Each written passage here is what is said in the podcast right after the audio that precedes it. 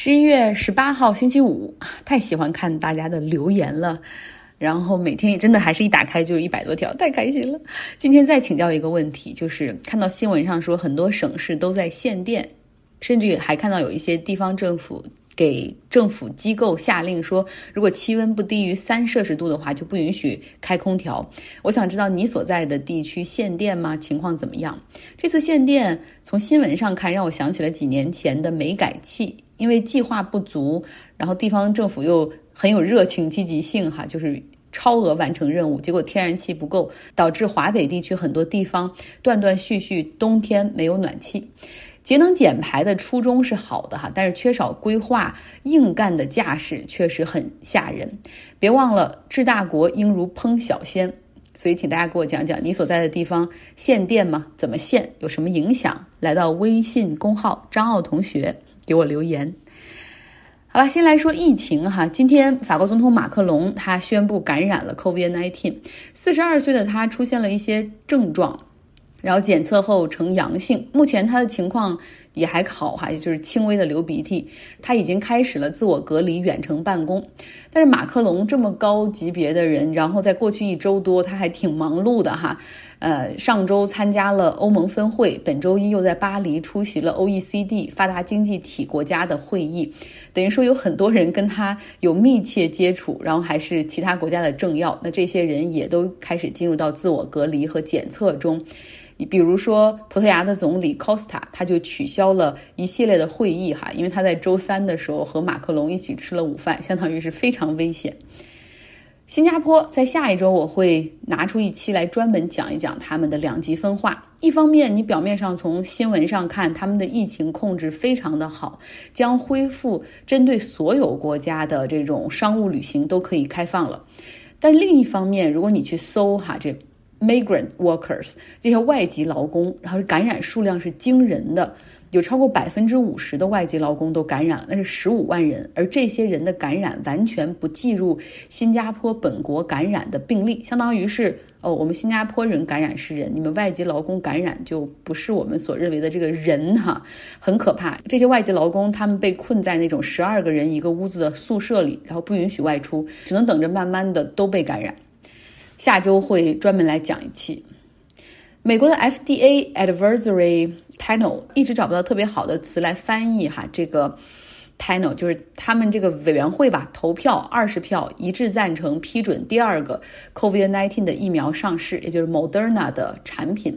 那 Moderna 他们之前也是完成了第三期的大规模临床接种试验，有效率是百分之九十五。他们在美国就招募了三万人参与实验的接种，分布在全美各地。那么，像加州圣地亚哥的一个诊所哈，接种点就帮忙测试四百人，等于说他们选了全美的很多地方，每一个就是几百人这样广泛取样。同时呢，还把年龄组分成六十五岁以上和六十五岁以下。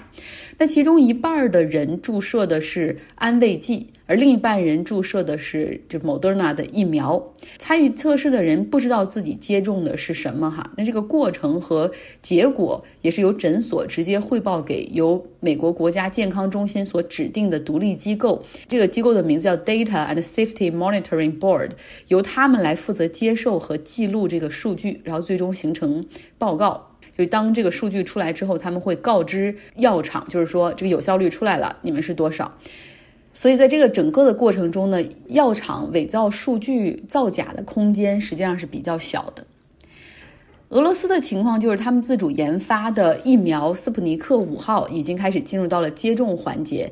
尽管没有上述所形容的那个大规模临床实验，但是当时这个普京就说这个疫苗已经很可靠了，他让他的女儿都已经接种了，然后向公众表示说这个疫苗是安全可靠的。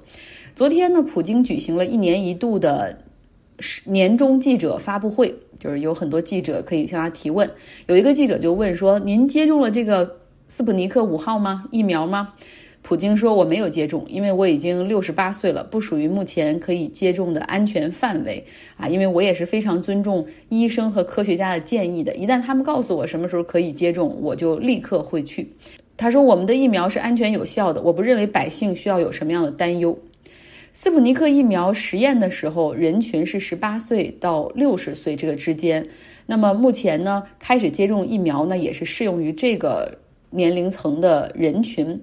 那俄罗斯刚刚才开始针对六十岁以上的人来进行这款疫苗的测试，目前接受测试的人只有一百一十人，啊，还不确定是否还会有第二期和第三期哈。就是如果说俄罗斯方面决定通过的话，那么普京他认为他自己也会第一时间去接种。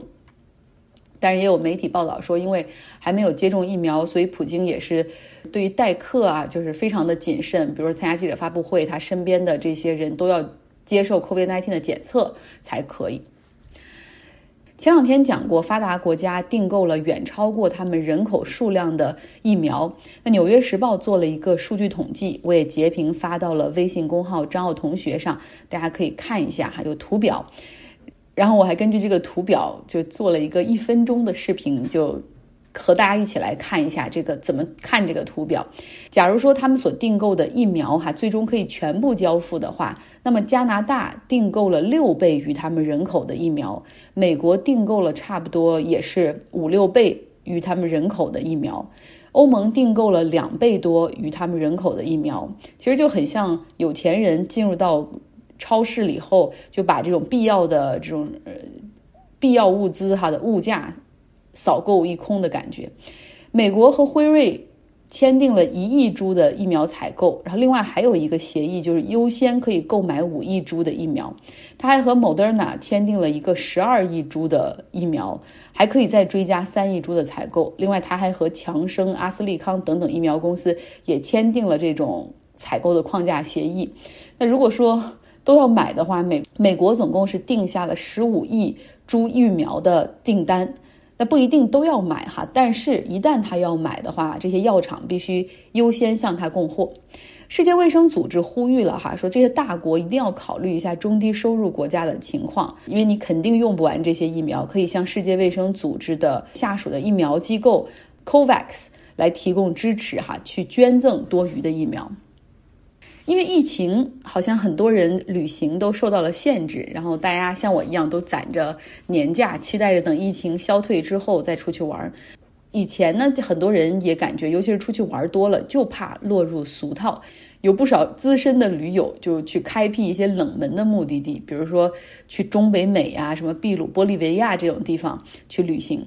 那今天给大家介绍两个更加冷门的旅行目的地。第一个是乌克兰的普里皮亚季，闻所未闻这个城市是吗？其实我要说另外一个名字，你可能会很熟悉——切尔诺贝利核电站的所在地。在一九八六年，这个地方发生了核事故，三十六小时之后，这里的所有居民都被撤离。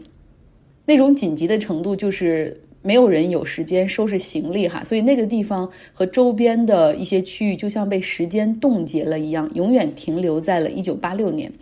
衣物、玩具、家具、书籍、文件等等，就是都还是原封不动的1986年的样子。那目前呢，这里依旧是不适合人类居住，放射性同位素严重超标。但是穿上防护服，戴上面罩，在专业向导的带领下，是可以进行参观的。甚至有一些人啊，前往进行深度探索。一个美国人叫 Marlin Speck，他呢骑行穿过了，他骑自行车哈穿过了这个地区，晚上就睡在废弃的厂房里面。他说：“你要非常小心，非常谨慎，因为你坐在哪里，吃什么，怎么吃，碰什么，接触什么。”就是都要很小心，整个行程充满了很大的那种压力哈和压抑感。他说，这个无人区弥漫着一种死亡的宁静，就像天堂给人的感觉，因为你能看到它，却无法拥有它。Marlin Speck 他还去了另外一个冷门的地方，叫阿布哈兹，也没听说过哈。这个是一个黑海东岸的国家，呃，也是格鲁吉亚和俄罗斯存在深度争议的地方。阿布哈兹宣称自己是一个独立的国家，但是世界上目前只有五个国家承认它，包括俄罗斯。这个地方原来是前苏联的领土，哈，后来被划入格鲁吉亚之后，这个地方一直是闹着独立，哈。Marlin Speck 去了那个地方，发现有同样的食物，说着同样的语言，人长得几乎也是一样，建筑物的风格和格鲁吉亚那边也是一样。他后来就开始思考说，阿布哈兹他为了独立，经过了血腥的战争、种族的清洗，以及到现在经济的封锁，这一切是否真的值得？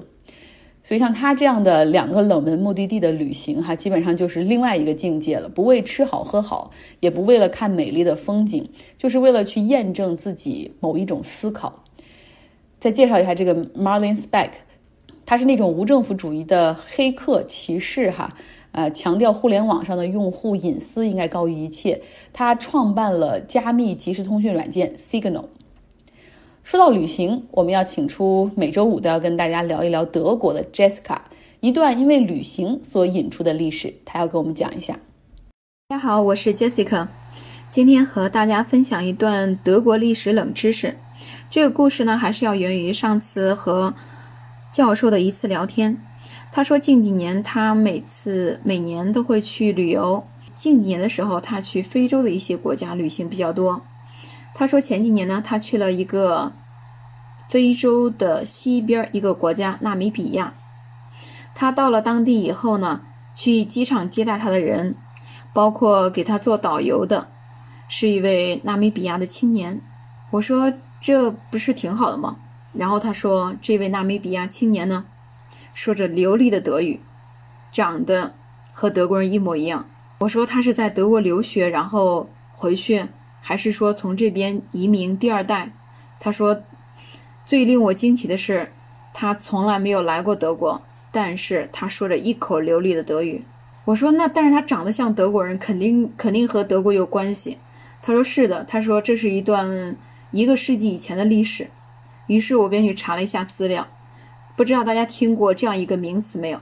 叫德裔纳米比亚人。他们是指生活在纳米比亚的德国人和他们的后裔。在一八八三年，德国贸易商阿道夫·吕德里茨从当地的酋长买下了即将成为纳米比亚的南部海岸，并且以自己的名字命名，建立了吕德里茨市。德国政府也渴望获得大量的海外财富，不久便将其命名为。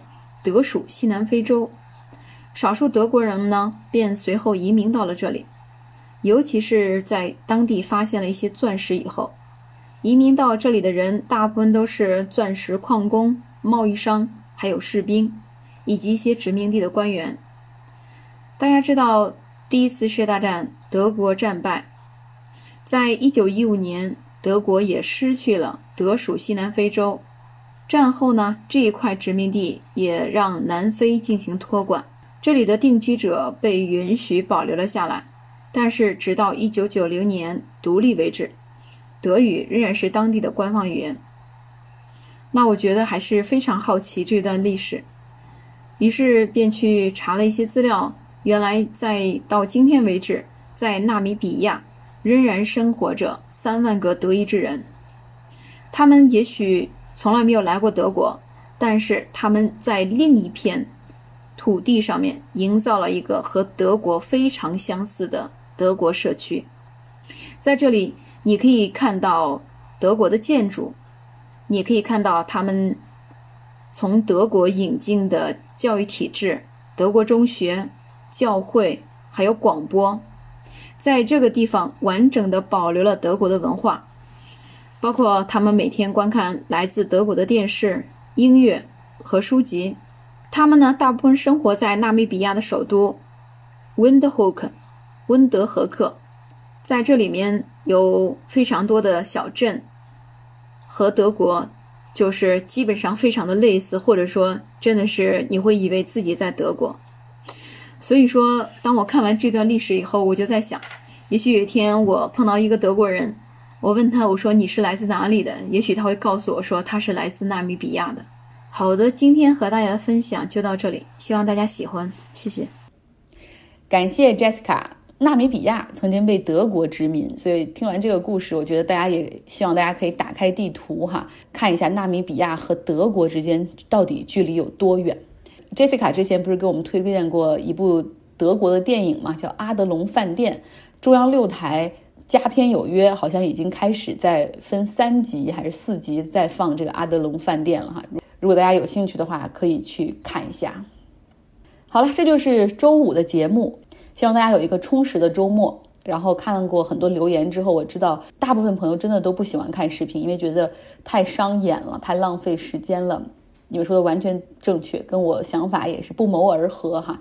希望大家可以有更多的时间看书，陪家人，有个充实的周末。好了，今天的节目就是这样，